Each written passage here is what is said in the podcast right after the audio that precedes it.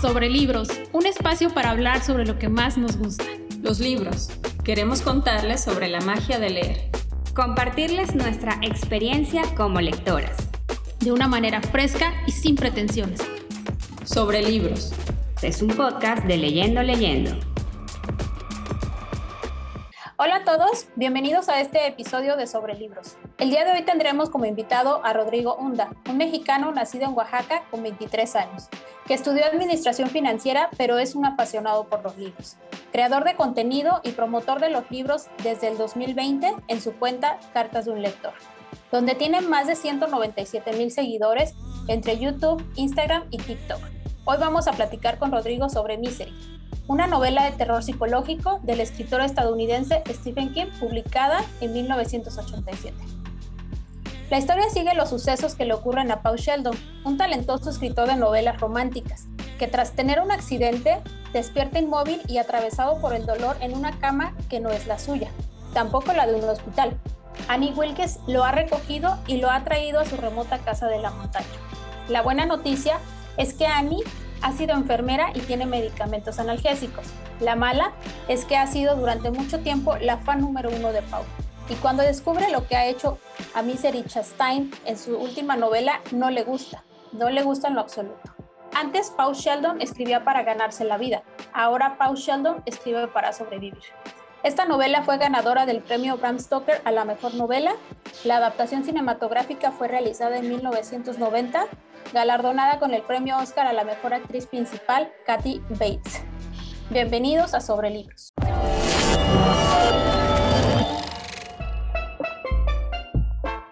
Órale, pues, arráncate. Entonces, sale, perfecto.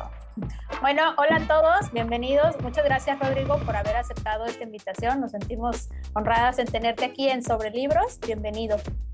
Muchas gracias por la invitación. Ahora sí que hablar de libros es algo fascinante. Y si vamos a hablar de Stephen King y Misery, pues creo que todavía más fascinante y también este, perturbador. Aquí Adri es súper fan de Stephen King. ¿eh? Hola Rodrigo, yo soy Adriana. Voy a dejar que Doris se presente. Hola, yo soy Doris. Yo no soy tan fan, pero me gustó mucho haberlo leído. Me voy de aquí. No, no. soy la única, ¿eh?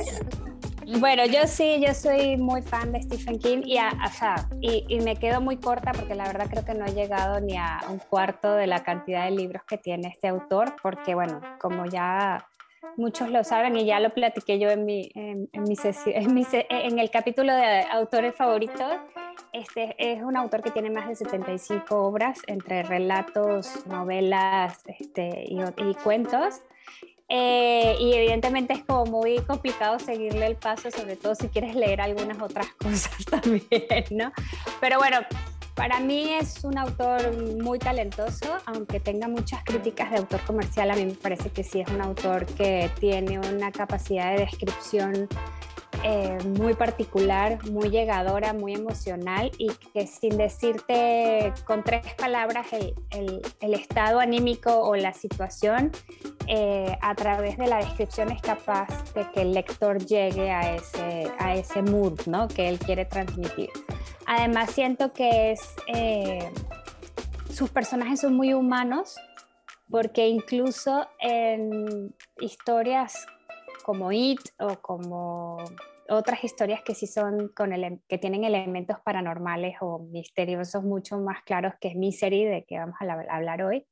Este, aunque estén envueltos en, esta, en este halo paranormal, sus personajes son realmente muy humanos, o sea, como cualquier hijo de vecino, ¿no? No es necesariamente el, el niño o el portento, o el, o sea, siempre son como personas muy reales.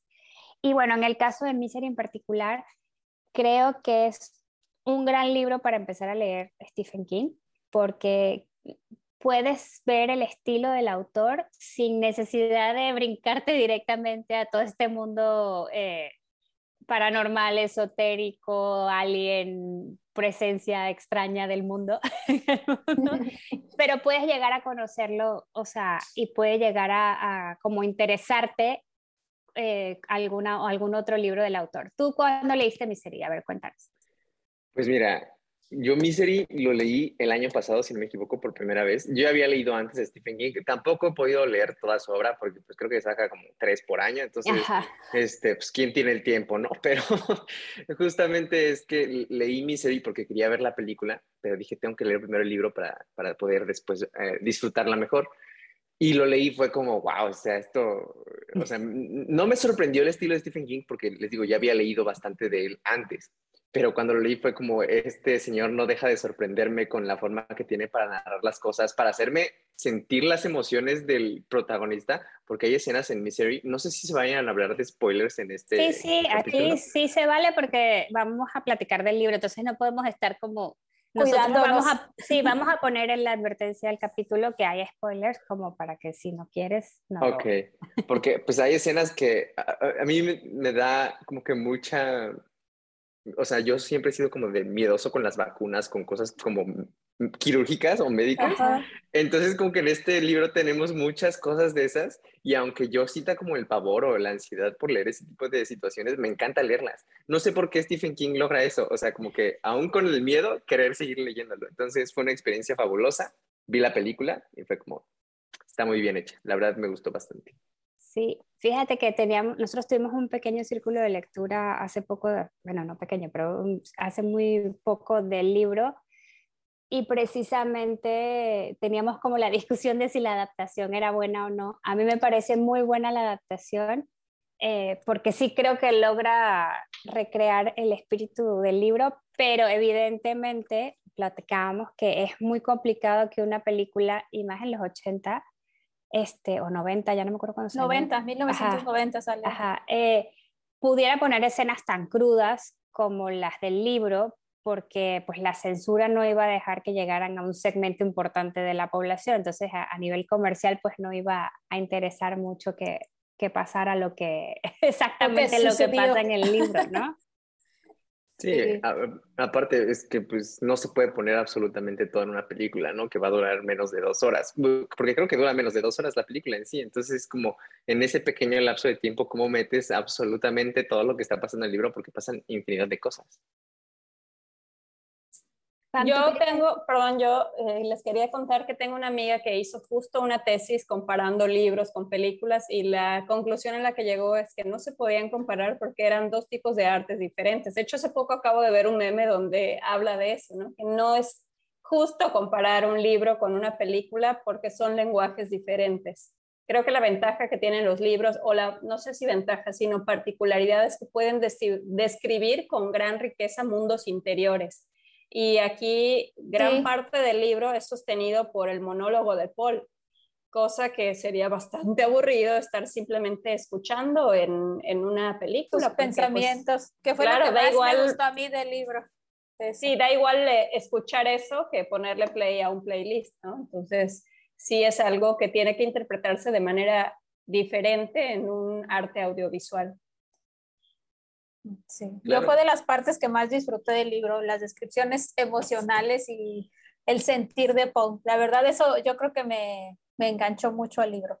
Estarlo leyendo, cómo se sentía. Lo que dijiste ahorita, Adri, en el inicio, que el autor como que tiene esa característica que, que yo sí me sentía dentro del cuartito, yo ya, yo ya sentía que conocía todo, o sea, y cuando vi la película dije, no, esto no es así, porque yo ya lo tenía como en mi interior de otra, de otra manera, pero pues sí, digo, me, me, encantó a mí esas descripciones. Yo el primer libro que leo del, del autor, este, sí me quedé como con ganas de leer más y lo leí por recomendación de Adri, por precisamente que es bueno iniciar con él.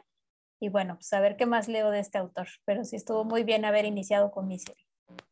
Es una lectura muy rápida, y, o sea, adictiva por cómo está sucediendo todo y por las emociones, la desesperación que siente Paul. Por cierto, que, que no sé si vieron que apenas eh, falleció el actor que hizo de, de, Paul Sheldon en la película y fue como, o sea, digo, tal vez no le tenía tanto cariño porque no la vi cuando salió, pero aún así fue como, qué triste, o sea, espero que no haya tenido nada que ver ahí, Annie o algo por el estilo. Annie Wells. Sí, justo lo estábamos leyendo en el círculo cuando, cuando salió la noticia y sí fue impactante porque pues, fue justo en el momento, ¿no? Y la verdad es que a mí, por ejemplo, una de las cosas que me parece interesantísimo de este libro es cómo Stephen King logra con solo dos personajes mantener la historia eh, en un, en un punto de suspenso altísimo y como decía Pam, en un, en, o, Doris, no me acuerdo, en un tema de, de, que es prácticamente un monólogo interno, ¿no? Porque es él pensando con sus angustias y cuándo me va a matar, cuándo no me va a matar, qué va a pasar ahora, qué es lo que sigue, la máquina, la medicina, la adicción, ¿no? Entonces, creo que de verdad es, es de admirar el, el talento que tiene este señor para mantener un libro de casi 300 y páginas, ahorita no me acuerdo, con solo dos autores, porque sí, está la parte del libro de Misery, pero son capítulos muy cortitos que realmente como que lo que te dan es un respirito para que te quites. Mi menos parte favorita, ¿eh? Yo, yo así acabo de ya, no quiero saber eso, quiero ya saber con Paul Sheldon y sus adicciones qué va a pasar. Yo lo siento, Rodrigo, discúlpame, Adriana, pero a mí me gustó más Misery de Paul Sheldon que Misery de Stephen King. Yo decía, no, no, a ver, ¿cuándo sale la Misery, la de verdad? Creo que eso está muy cool, o sea, porque el autor Stephen King en sí nos hace creer que todo es más real al meternos como una novela que sí existe. Entonces, a eso a mí me pareció fascinante. Sí, porque también, o sea, sí está buena. O sea, yo sí la disfruté también, pero sí me gustó más Misery de Stephen King, para ser honesto. Ah, igual que y, y, lo que decía es, Adri, este, o sea, no nada más dos personajes, sino un mismo lugar. O sea, porque la mayoría de las novelas se desarrollan en, la casa de Annie y, y, eso también me pareció fascinante. Digo, tal vez son distintas habitaciones, pero aún así a mí me encantó que, que todo fuera en un mismo espacio. Sí, eso, no, no solo ni siquiera en la casa, en el cuartito, porque realmente, pues son pocas las veces que él logra salir del cuarto, ¿no? Pero aún así los elementos te llevan, a, la descripción de los elementos te lleva a sentir eh, esa, esa claustrofobia y esa desesperación del protagonista, ¿no? El, calendario que no avanza. el, sonido de los animales lejos en el, en el granero, el papel empapelado viejo con la mancha de sopa de la primera, de cuando avienta el, el plato Annie en uno de sus ataques. Entonces, eso te, convierte aún más asfixiante la situación de Sheldon, porque no es solo lo que él está viviendo, ¿no? Y aparte sus descripciones, o sea, sus reflexiones sobre el dolor que siente, la pierna, que la rodilla, que, este, sueño recurrente de los pilotes para, para, para, explicar el dolor de las piernas, ¿no? Y la adicción de cuando llega el efecto de la pastilla y entonces logra este, cubrir los pilotes con la marea. O sea, yo sí me declaro fan rima porque de verdad me parece súper talentoso esta parte y creo además que refleja mucho eh, el, momento que él estaba viviendo, ¿no? O sea, este libro sale como una contestación al fandom de Stephen King hacia su libro anterior, él había publicado un libro eh, que se llama Los Ojos del Dragón, que le, eh, que le hizo a su hija, que estaba chiquita en ese momento, y que fue fue muy mal recibido por, los, por sus fanáticos, porque es un libro de fantasía.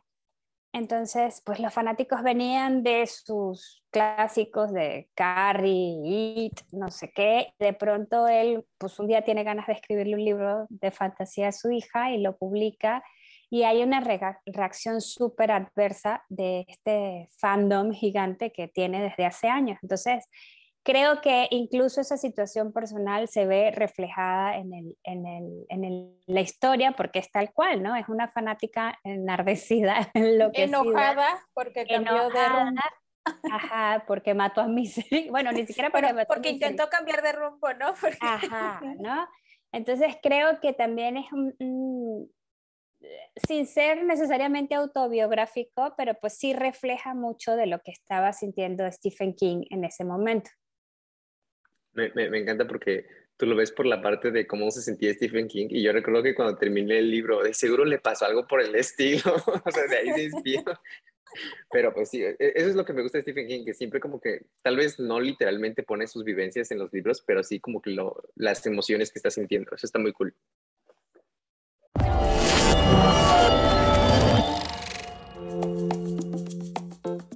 Pues yo quería otra vez recordarles que aunque no soy fan, sí creo que bueno, me sentí muy identificada con una cita que plantea. Dice, con el paso de los años se había con el paso de los años se había ido resignando al hecho de que ya no podía leer como hacía de muchacho. Al convertirse él mismo en autor de historias escritas, se había condenado a una vida de disección. Me llamó mucho la atención porque creo que lo que no me gusta del libro es que, o sea, a lo mejor no me cuenta una historia como muy compleja, ¿no?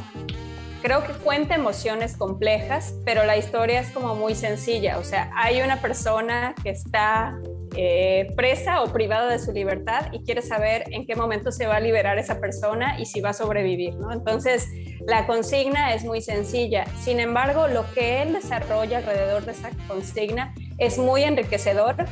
Y yo les comentaba al grupo de lectura que este libro no se va a quedar en mi corazón porque a lo mejor no desarrolla una historia, pero aún así puedo ver que es un buen libro gracias a esta lectura constante que he tenido en la cual me permite ver como muchas lecturas o elementos que lo hacen un gran escritor, como todo lo que ustedes ya mencionaron, de cómo dos personajes sostienen una historia, de cómo en un lugar sencillo puede mantenerte como al borde del abismo y sobre todo ese ritmo que trae, yo les decía que era como de una locomotora, ¿no? Una, una historia que avanza como un poco lenta y luego agarra una velocidad en la que ya no tiene límites. Pero lo que a mí me gustó más del libro, no es que no me haya gustado, simplemente no es de los que yo digo, ay, sí, Stephen King, por favor léelo y recomiendo, ¿no? pero me parece que tiene muchísimos guiños y muchísimas reflexiones acerca del oficio de escritor, desde el tipo de papel que usa, la tinta, por qué elige un tipo de papel y hasta ciertas referencias de estilos de escritura, como una cita que dice que era el arquetipo fiel del lector victoriano o algunas cosas que pueden ser muy significativas si tú te adentras al mundo de la escritura, sobre todo como escritor. Y particularmente una cita que yo rescato que me remite mucho a lo que ya ha dicho Adri en otras ocasiones, de que él a veces es criticado por ser un lector de bestsellers, porque realmente es difícil eh, volverte millonario tal vez en el mundo de la escritura. Y él lo ha logrado como sin mucha tal vez publicidad o sin tener una apariencia de estrella de Hollywood. Y creo que eso es reflejo de su gran talento. Sin embargo, a veces pareciera que todo lo que se vende bien ya se descalifica de manera inmediata simplemente por ser bestseller, ¿no? O por ser de un gusto popular. Y ahí yo quiero cerrar con esta cita de Misery. El creciente rechazo de su obra por parte de la crítica, calificándolo de escritor popular, que según lo entendía er, él, era apenas un peldaño más arriba de gacetillero, le había hecho mucho daño. No cuadraba con la imagen que él tenía de escritor serio. ¿Cómo ven? Tiene mucho sentido porque, pues sí, eh, cuando vas a una librería hay secciones de Stephen King y todos en su portada dicen bestseller, ¿no? O el, el, número uno de New York Times, cosas por el estilo. Entonces, pues la gente ya empieza a ver a Stephen King como un escritor comercial, cuando entonces cualquier cosa que escriba sea más profunda o menos profunda, lo van a ver de la misma forma. Entonces, también como se ha agarrado esta popularidad como el rey del terror, cuando dicen miedo, terror, libros, pues es inmediatamente irte a, imaginarte a Stephen King, ¿no? Y, pues, o sea, en sí creo que como, como en el libro, a Stephen King también lo ha afectado, tal vez no en las ventas, pero sí en la imagen que puede tener. Entonces ya la gente empieza a decir, pues es que Stephen King sí sabe escribir terror, pero hay mejores, ¿no? Y él nada más vende por su nombre, cuando pues por su trabajo se ha ganado en sí el, el nombre del rey del terror. Y pues lo sabemos, o sea, escribe libros como, como yo, yo me cambio de sudadera, ¿no? O sea, así de rápido los escribe. Entonces, eh, yo creo que se lo ha ganado. Tal vez, pues sí tiene el nombre de Stephen King como muy comercial, pero aún así, mientras estemos como los que nos gusta Stephen King, lo vamos a apreciar por cualquier cosa que vaya publicando. Oye, yo te quería preguntar, si tuvieras que hacer un ranking de los libros de Stephen King, ¿en qué número estaría Misery y cuáles serían los primeros tres? ¿Por qué me haces esto? Ay, te en curva, ¿eh? Mira, he leído, yo creo que en total apenas unos 17 libros de King. O sea, de todos. Apenas. Yo voy por el segundo, ¿eh? Bajita la mano. Em, híjole, pues yo creo que, es que mira, depende mucho tal vez de la escritura, pero de cómo me impactó la historia. uno de mis favoritos de Stephen King es El juego de Gerald. Eh, me, me, gusta mucho ese libro porque es muy explícito y muy, no sé, o sea, es muy, ¿cómo, cómo, cómo mencionarlo? Hay mucha sangre, hay mucha, muy gore, exacto, es la palabra. Entonces, ese libro yo, yo recuerdo que estaba de vacaciones, estaba en la playa, estaba leyendo ese libro y estaba mordiéndome las uñas y todo estresado por lo que estaba sucediendo en el libro. O sea, es muy bueno, a mí me gustó. Y aparte tiene como que sus, sus líneas secundarias bastante interesantes. Eh, Misery yo creo que estaría en segundo lugar. Misery me gusta muchísimo. Y en tercer lugar, para salirnos como del ámbito de, del terror, uno que me gustó mucho, que, que, que no es tan, tanto de ese género, es Bellas Durmientes, que creo que lo sacó en el 2018. y, y, es muy bueno porque sí tiene sus toques fantásticos, pero también tiene su, su temática Stephen King, ¿no? O sea, de que cómo una sociedad se comporta y cómo entre todos se empiezan a matar, porque habla acerca de que de la nada, cuando una mujer se duerme, se empieza a formar un capullo alrededor de ella entonces tienen que evitar dormirse porque si no, pues no saben qué es lo que va a pasar después de que se forme el capullo. Entonces al final todas se quedan dormidas y se queda una sociedad de puros hombres que no saben qué es lo que está pasando con todas las mujeres dentro de los capullos. Entonces se empieza a desarrollar una historia de verdad tanto cómica, porque pues hombres, y al mismo tiempo este, como muy... De, Suena interesante, sí se me antoja. A, mí, me gustó mucho, está choncho, o sea, sí son como sus 800 páginas, creo, pero a mí me encantó y se me fue rapidísimo. Entonces yo creo que sería mi top 3, aunque siempre puede cambiando dependiendo de cómo me sienta. Oye, es interesante el de Bellas Durmientes, ¿no? Hasta pareciera que pudiera tener como una crítica feminista desde el punto de vista de un hombre, ¿no? ¿O no tanto? No creo que tanto como crítica feminista, porque al fin y al cabo Stephen King creo que es de una época muy distinta a la nuestra, entonces nunca he enfocado mucho sus lecturas a esos temas, pero da una importante reflexión acerca de qué es lo que harían los hombres en ese tipo de sociedad, no tanto en cómo si funcionan o no.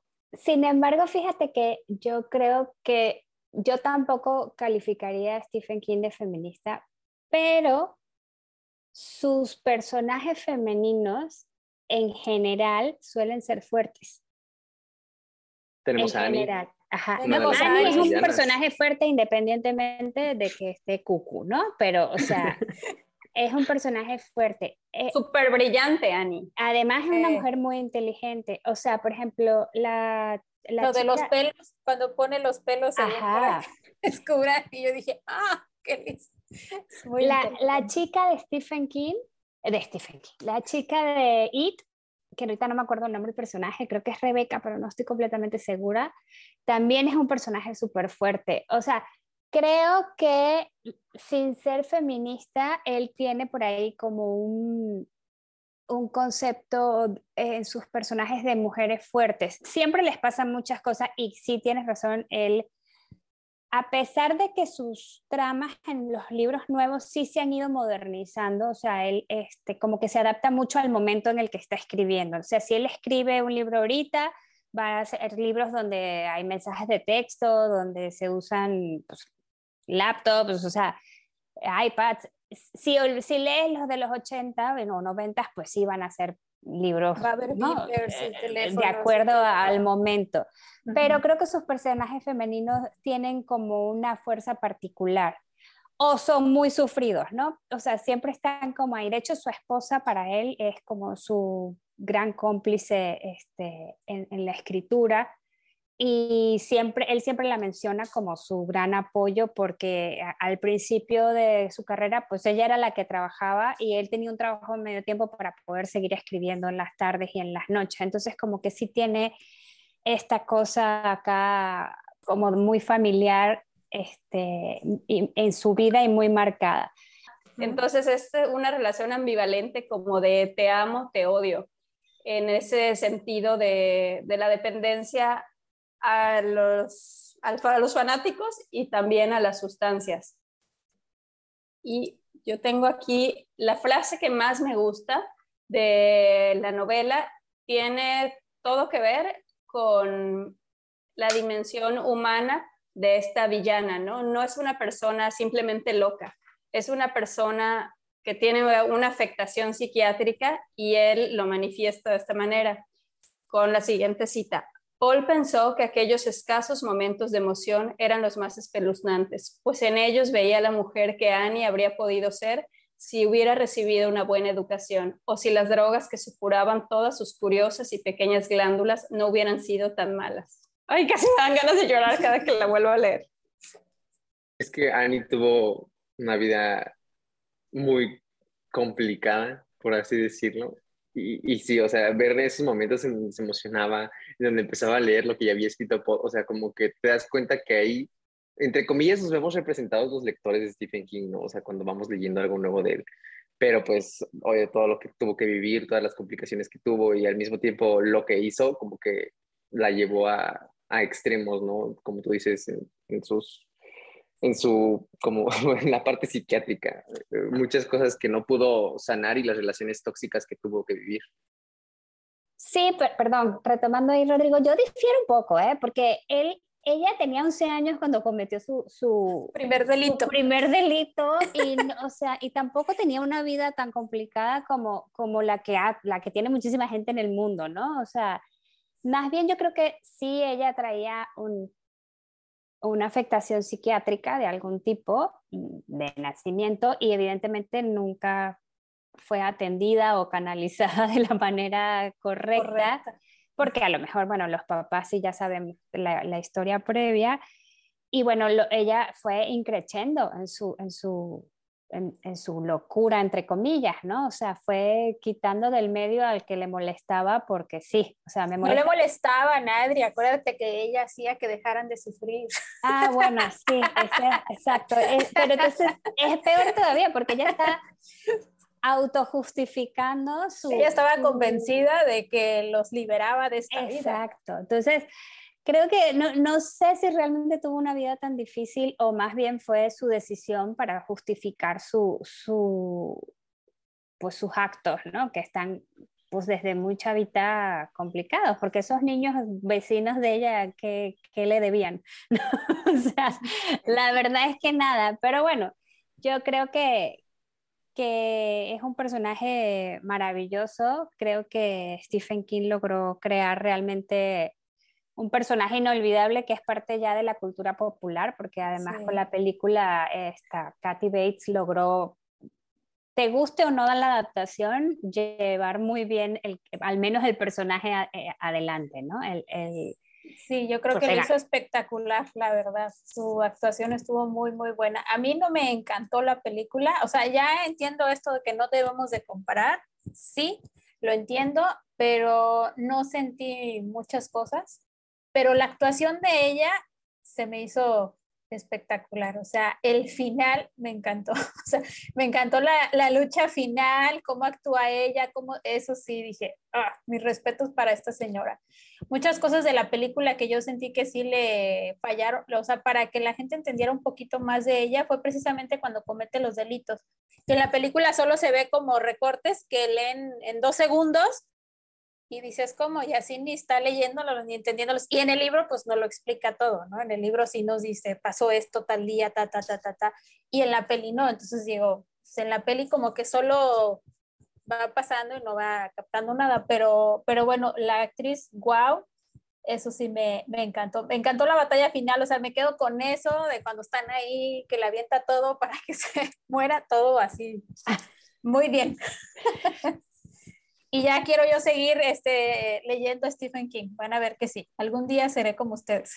Tienes que hacerlo, sí, sí, sí. Tiene mucho, o sea, tiene un montón de tipos de historias. A mí, por ejemplo, otra que también me gusta mucho es esta que sacó hace poco que se llama El Instituto, que es más paranormal. Ajá. Y, y, me gusta también bastante eh, porque son puros niños que tienen como superpoderes. O sea, suena muy infantil, pero pues ya sabemos el toque de Stephen King, ¿no? Para meterle sus cosas emotivas, sádicas, cosas por el estilo. Entonces también está muy cool. Pero niños con superpoderes me suena como a X-Men. Casi, casi. O sea, porque los tienen recluidos pero dark. y... Pero dark. Pero dark. Pero Stephen King. Yo ando, ando persiguiendo a Pamela y a Doris para que se lean La Milla Verde, que es otro de mis libros favoritos de Stephen King, pero Doris, como ya vio la película, se, negó. ya, ya, ya yo no he visto la peli. Yo no he visto la peli, así Tú es sí, que... La peli es una muy buena adaptación. O sea, está muy bien hecha. Yo, yo, le, ya, había visto la película de pequeño, me daba mucho miedo, porque no me acuerdo del nombre del personaje, creo que era Billy, pero en la película me da muchísimo miedo un personaje cuando era pequeño, pues yo la vi como tenía 10 años. No sé por qué la vi a los 10 años, pero la vi a los 10 años. Entonces, este, cuando ya crecí, fue como, quiero leer el libro y después ver la película, y es de las mejores adaptaciones que tienen los libros de Stephen King. Es muy buena. Oye, Rodrigo, ¿has oído, has oído el, el podcast de La Corte del Rey? No.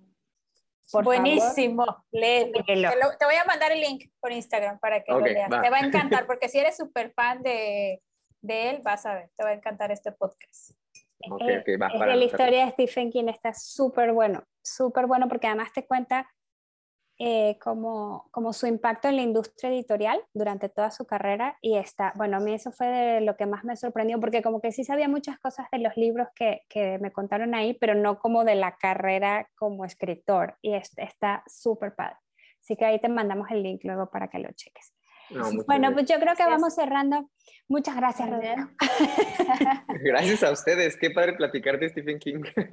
muchas gracias por tenerte con nosotros. Y bueno, ya para cerrar con Rodrigo, vamos a recordarles nuestras redes sociales y también las redes sociales de Rodrigo. Si quieres decirnos sus redes sociales, Rodrigo. Claro. Estoy en Facebook, en TikTok, en YouTube, en Instagram como Cartas del Lector. Soy muy poco original, estoy en todos lados como con el mismo nombre, entonces ahí me pueden seguir para más contenido. Súper, muy bien, muchas gracias. Nosotros estamos en Instagram como leyendo, leyendo, leyendo guion bajo, leyendo guion bajo y en Facebook como leyendo, leyendo MX. Y les agradecemos a todos por habernos escuchado el día de hoy. Este, los invitamos a compartir este podcast eh, para que nos escuchen más personas y este, también los invitamos a unirse a nuestros círculos de lectura.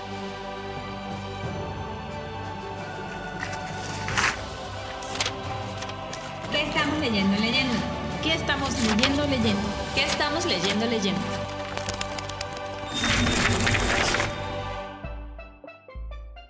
Ok, yo les, yo les cuento que estoy leyendo Canek de Emilio Abreu y fue una recomendación de una autora, porque cuando leímos El murmullo de las abejas de Sofía Segovia, ella estuvo con nosotros en el cierre y hablábamos de como las diferencias, yo nací en Mérida, entonces hablábamos de las diferencias del planteamiento que ella hacía de los hacendados en Nuevo León y de lo que se había vivido aquí en Yucatán. Y me dijo, si quieres saber más, hay un libro muy cortito que se llama Canek de Emilio Abreu y me está gustando, pensé que iba a ser una historia como mucho más sádica y voy por la mitad y está lindo, tiene planteamientos o estampas interesantes bueno que ya lo estás leyendo porque me acuerdo que desde diciembre dijiste que lo querías leer.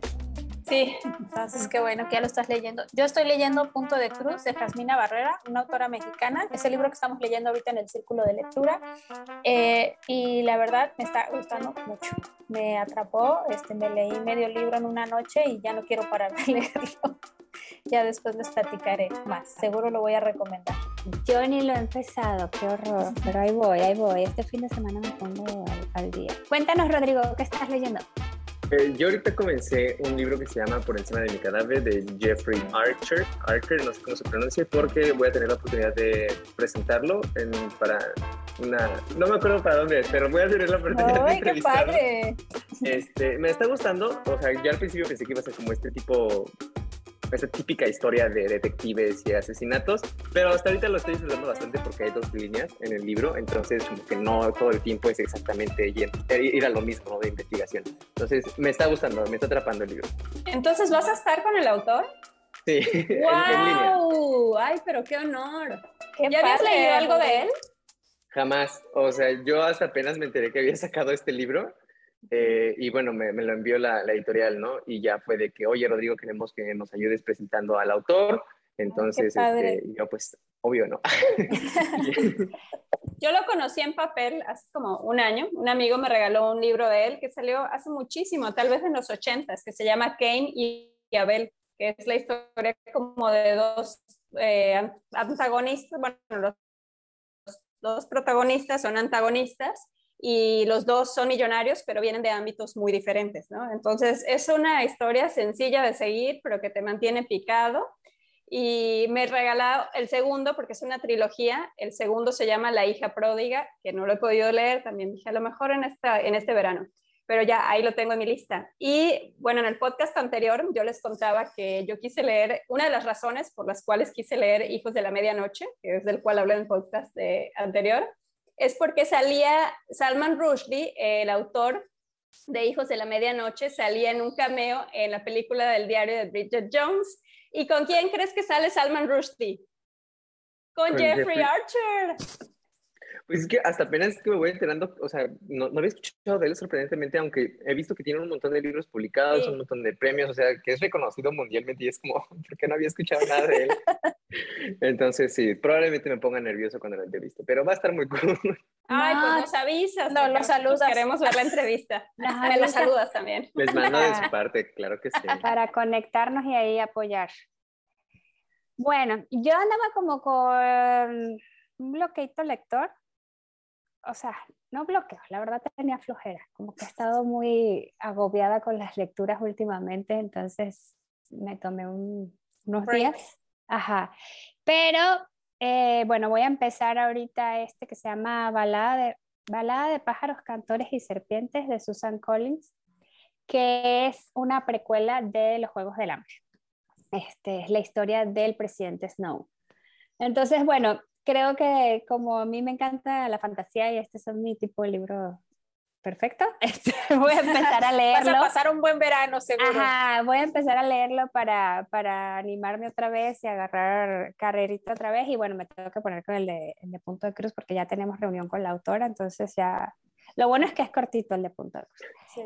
Y bueno, nada, ya les contaré luego cómo, cómo está esta, porque sí, no está chiquito, están 580 ah, páginas. Está gordote.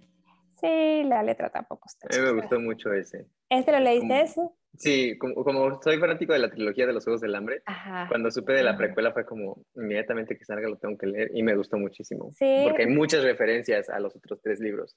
Ah, yo, bueno, yo también me gustó mucho la trilogía, bueno, la original. Y ahora a ver, a ver este qué tal nos va. A ver, si vi la película, ¿se vale que me salten los libros? Vi la 1. Pues es que, es que yo también vi la 1, Doris, hace... Uh, es la... A ver, Rodrigo, di lo que piensas para los que no pueden ver tu cara. Me hizo una cara rara. o sea, es que las películas son muy buenas, en especial la 2. O sea, para mí la mejor película de toda la saga es la segunda. Es hermosa, es increíble, es fascinante. Pero yo creo que sí puedes leer la precuela sin necesidad de haber leído los libros. Obviamente es recomendable que los que los leas para comprender como todas las referencias que se hacen en la precuela, porque sí hay como mucho de los orígenes de los Juegos del Hambre y ciertos detalles que ya aparecen en los otros tres libros. Igual el origen de ciertas canciones que aparecen, o sea, como que ya hay mucha referencia y nostalgia a la trilogía original, principal. Entonces yo sí recomendaría que lean los primeros tres libros. Si no los quieren leer porque pues son tres, híjole, pues no pasa nada, o sea, pueden leerla y la van a disfrutar igual.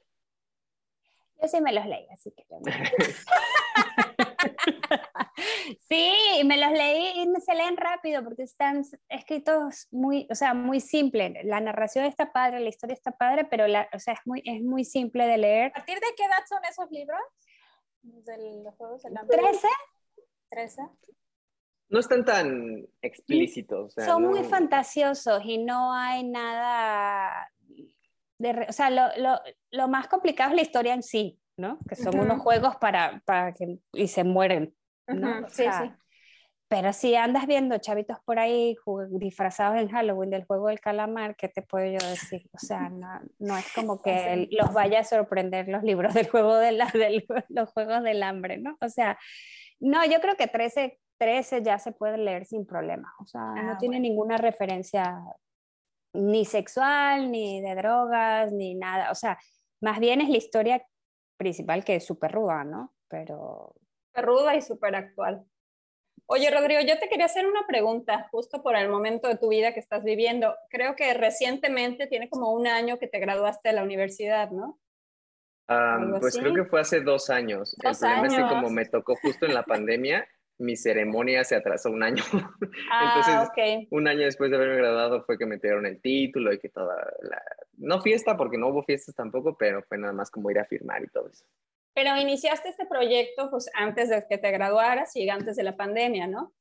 Eh, inicié justo el 8 de enero del 2020. Em, fue algo que quería comenzar porque quería ser amigos lectores. Tengo amigos, nada más que no lectores. Entonces fue de que, pues sí, o sea, como que empezaba a ver que en Instagram empezaban a subir cosas de libros, bueno, ya desde mucho antes, pero yo como que apenas me estaba entrando en ese mundo. Y fue como, pues voy a empezar a hacerlo yo también. Y pues honestamente no pensé que fuera a crecer tanto como creció, pero pues yo estoy muy contento con todo lo que se ha Ay, padre, muchas felicidades, ¿eh? Porque has crecido muchísimo. Estás muy joven y le has llegado muy bien a ese público, así, con los reels y los TikToks y todo esto. Ha Justo te, bastante. te quería hacer una pregunta. Eso fue un comentario de, señora Pamela, ¿eh? ¿Mande? Sí. Eso fue un comentario de señora. Pues a ver, sincerémonos, ¿no? Yo tengo 38 años. ¿Tú cuántos tienes, Pam? 37. Uy, yo 45. Nos haces decir nuestras edades, Doris, aquí. No, pero es que ahí va la pregunta. Nosotros ya estamos en otro momento de nuestras vidas, ¿no? Como nuestra vida cotidiana es diferente y muchas veces me he encontrado con que chavos que están en la prepa o en la universidad dicen, es que yo leo, yo leo mucho, pero porque mis cosas de la universidad, ¿no? Entonces ya no me da tiempo de leer. Yo te quería preguntar, ¿qué piensas acerca de eso, de estas personas que están en ese momento de su vida, prepa y universidad? que dicen eso, ¿tú qué piensas, qué viviste y qué les dirías? ¿Sobre de que leen nada más cosas académicas o cosas por el estilo? Pues en parte entiendo. Yo, por ejemplo, empecé a leer desde muy chico. Eh, siempre me gustó leer, pero cuando entré en la prepa y universidad casi no leía nada. Una porque quería tener vida social, que tampoco tuve mucho éxito en esa parte, pero, o sea, como que era porque simplemente no me nacían las ganas de leer en ese entonces. Fue, yo creo, más o menos en tercer semestre de la universidad, que una maestra, Etel Krause, es también autora y escritora, nos puso a leer un libro que se llama Nada, de Jan Teller, y es un libro que dije, ¿de qué historias me estoy perdiendo? Entonces creo que sí llega un punto nosotros en como en estudiantes que no queremos leer porque al fin y al cabo tal vez nuestra educación en sí en México, en Latinoamérica, no es está enfocada en promover el hábito de la lectura. Entonces, como, pues no leemos, no va a pasar absolutamente nada. Entonces, en parte comprendo, les diría, pues si quieres leer puras cosas académicas porque tienes que leerlas, está bien, no pasa nada. Si no quieres leer historias fantásticas, novelas de terror, cualquier cosa, tampoco pasa nada. Creo que también está muy satanizado el no lees, ¿qué te pasa? O sea, ¿por qué no lees? Entonces, está bien, o sea, ya encontrarán el momento de su vida en el que les va a atrapar otra vez eh, los libros y si no, pues están las series y películas que también se disfrutan bastante. Oye, y hablando de no leer nada, de que leíste nada de Jan Taylor, ¿has leído nada de Carmen Laforet? Porque no. ya, a mí siempre se me confunden y me causa curiosidad que están estos dos títulos que llaman mucho la atención, pero creo que son muy diferentes, ¿no? Creo que Carmen Laforet eh, ha sido muy famosa en España, es muy reconocida. Yo no la he leído, no sé gran cosa de ella, pero a veces como buscando este título siempre me salen las dos autoras. Y es que nada es muy filosófico, pero sencillo filosófico, porque yo la verdad no soy de adentrarme en esos temas. La verdad es que me dan miedo porque es como, luego entro en crisis existenciales y quiero más. Entonces es como, este libro está bastante rápido de leerse, está muy corto, creo que son 190 páginas. Ya lo noté. Y, es, y está muy de que es como una bolita de nieve que va haciéndose gigantesca y al final termina todo en cosas perturbadoras, porque inicia con un chico eh, de la escuela que es como, pues de nada tiene sentido la vida, pues al final nos vamos a morir y no vamos a haber tenido un impacto en el mundo, entonces me voy a sentar en este árbol y no voy a hacer absolutamente nada. Entonces sus amigos buscan decirle como, no, es que la vida sí tiene sentido, hay cosas que nos importan, y entonces empiezan a reunir entre todos ellos cosas que son muy valiosas para ellos en su vida pero entonces empieza como de que este cuaderno es mi, mi, diario y es muy valioso para mí, y va escalando a cosas que de verdad no se imaginan lo perturbadoras que vuelven a ser, y, y por eso es que me encantó tanto ese libro. Lo voy a anotar en pendientes. Les va a gustar. Muy bien, pues muchas gracias este, por todo. Muchas gracias, Rodrigo, por acompañarnos hoy. Este, agradecemos tu tiempo y que hayas platicado con nosotras. Y bueno, aquí estamos a la orden para cualquier cosa en el futuro.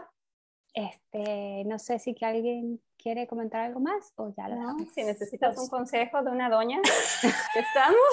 Aquí hay tres. que no sea tu mamá, aquí estamos. Con mucho gusto y esperamos conocerte pronto en alguna feria del libro. Alguna Pobre Rodrigo, así de. De una doña que no te regañe. Quién sabe, ¿eh? luego, luego ya, es, ya es hábito. Sale peor, Luego ya, ya nos eh, sale de manera natural. Sobre Libros es un podcast de Leyendo Leyendo, conducido por Doris Mendicuti, Pamela Pérez y Adriana Quijada. Investigación y guion, Leyendo Leyendo. Producción, Rampa Media. Productor, Paco Jiménez.